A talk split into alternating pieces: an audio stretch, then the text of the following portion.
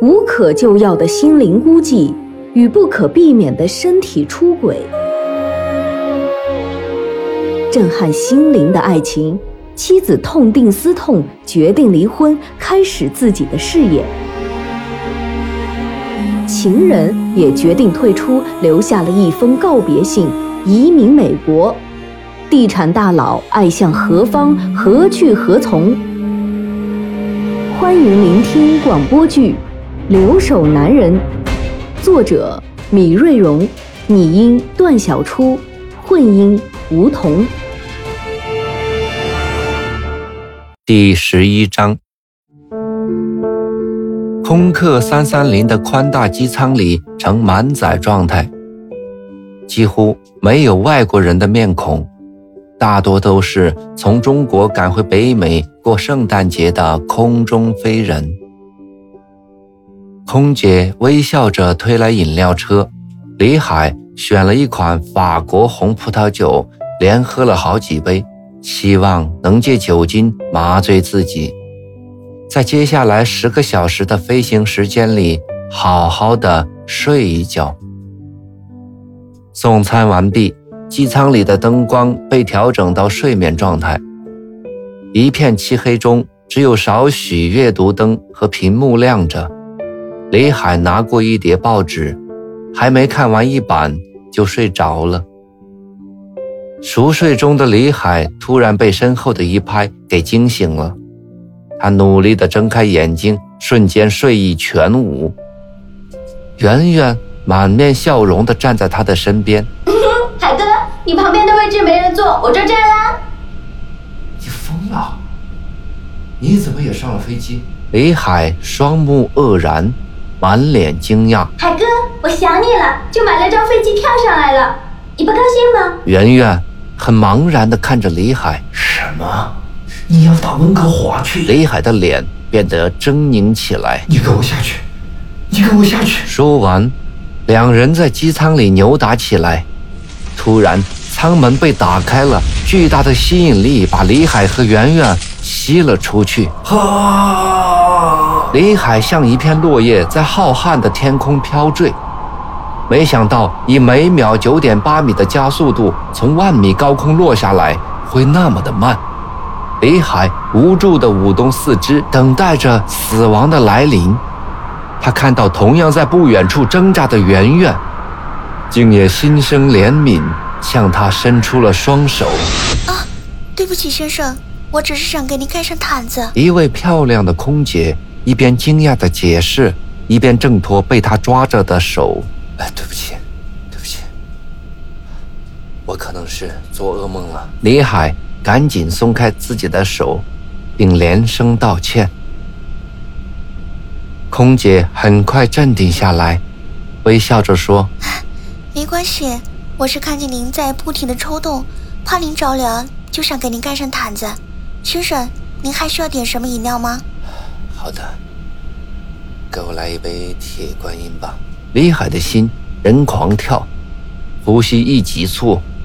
他看了看表，才飞了不到三个小时，此刻却睡意全无，也不敢再睡了。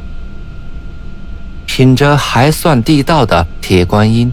他漫无目的地翻看着各类电视节目，心里却是很烦躁，一直无法安定下来。先生，您如果睡不着的话，可以打开遮光板，看着远处的北极光。空姐走过来，轻声告诉他：“现在我们正飞越白令海峡上空，在冬季夜寒的时候，偶尔可以看见远处的北极光。今天正好能看到。”是吗？谢谢你，李海迫不及待地打开遮光板，舱外一片漆黑，而远远的天空有一道亮光，不是一片淡紫色的亮光，在不停地变换着形态，轻盈地漂浮，时而呈弧形光环，时而呈放射型光带，如烟如雾，变幻莫测。十多分钟后。最后一抹极光才像轻纱一样舞动着身躯，淡淡的逝去。李海将脸贴在舷窗上，还想寻觅他的踪影，可外面只有漆黑的夜空，刚才的景象好像从来没有发生过一样。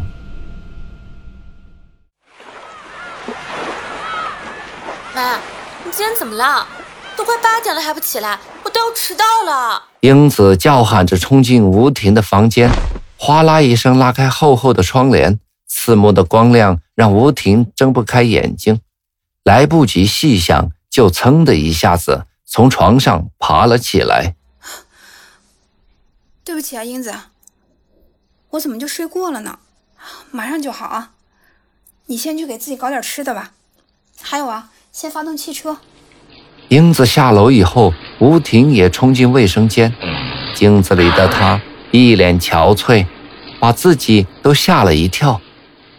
都是酒精惹的祸。吴婷不仅后悔起来。是啊，人生不如意十之八九，自己又何必为难自己呢？吴婷以最快的速度梳洗完毕，冲下楼。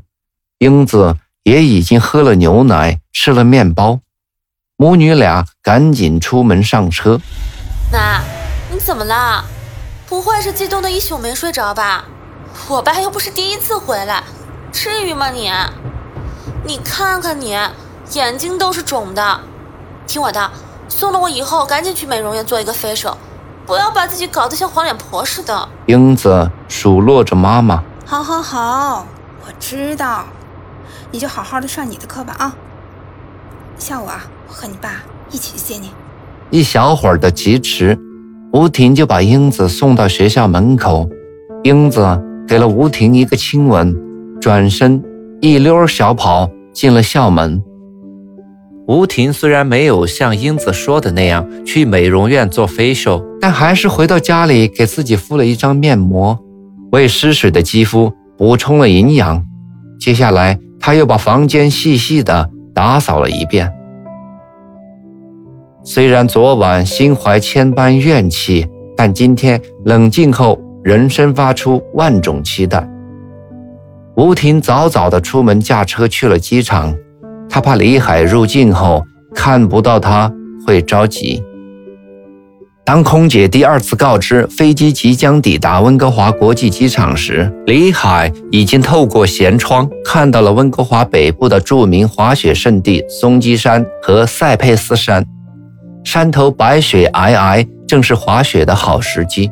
再转眼俯瞰温哥华，这块土地上鲜有高楼大厦，形形色色的别墅鳞次栉比，镶嵌于树林花丛间，活脱脱一个。农村化的都市，就是这座城市几乎年年被评为世界最宜居的国际化城市，与国内城市普遍的求大求全、水泥森林崛起的发展理念大相径庭。李海不禁感慨：飞机平稳地降落在温哥华国际机场，李海这才觉得这些天来一直紧绷着的神经和身体。放松下来，他拎起随身携带的小提包，快步走向海关，心里默念着过关常用的那几句英语。大块头的入境官端坐在高高的入境工作台后面，尽管李海个子很高，却仍需昂起头才能看到那位满脸严肃的官员。秦时积攒起来的优越感瞬间消失。勉强从嗓子里挤出一句只有自己才能听得到的 “morning”。入境官员叽里呱啦地说了一段话，李海茫然，大脑高速运转，却无法翻译出这些话的意思。震惊，震惊！李海提醒自己不要乱了阵脚。他鼓足勇气，从喉咙里又挤出了一句 “pardon”。入境官重复一遍，李海这下彻底懵了。满脸愕然地盯着对方，入境官不再说话，抬手指了指身后的另一个通道，那是专门为中国人开设的普通话服务通道。李海接过护照，用他最熟练的一句英语大声地说：“Thank you。”李海来到中国人专用通道，通过翻译的帮助，几句简单对话便办好了入境手续。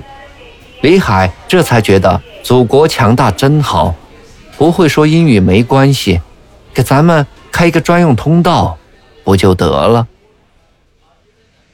推着行李出来，李海第一眼就看见了穿着湖蓝色薄呢外套的吴婷，他赶紧对吴婷挥挥手，吴婷报以浅笑。他快步上前问道：“等了很久吧？”“没有，也就一小会儿。”吴婷从他手里接过推车，递给他一个打火机：“来，我来推吧，你先抽支烟吧。”就这么一个平常的动作，一句让人很放松的话语，李海心里一阵热乎。有谁能和妻子相比呢？他没说话。只是轻轻地搂了一下吴婷的肩，也就是这么一个小小的回报，吴婷心里的疑惑和怨气都烟消云散了。汽车驶进他们家门前的那条森林小径，空气中充满雨后的潮湿，还有松木的清香。李海和吴婷都有同样的好心情，透过紧闭的车窗。就能看到他们亲密谈笑的模样。据说这个住宅区里的每一棵大树都有好几百年的历史，可以想象当年的建设者是怎样独具匠心的，在这片紧靠海边的森林里伐出了一块块建房用地，于是才有了现在这样子的房子镶嵌在森林之中的感觉。